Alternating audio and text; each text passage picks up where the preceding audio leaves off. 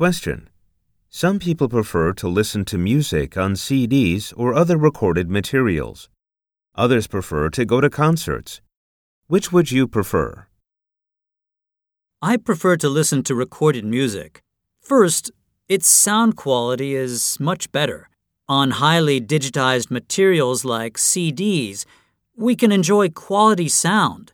We feel as if the players are performing in front of us.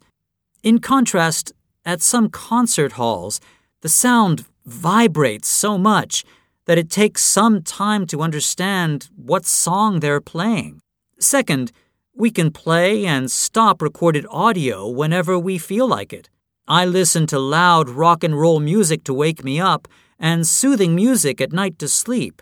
On the other hand, we have to go to a concert at a specific date and time. If we miss it, we have to pay to go again.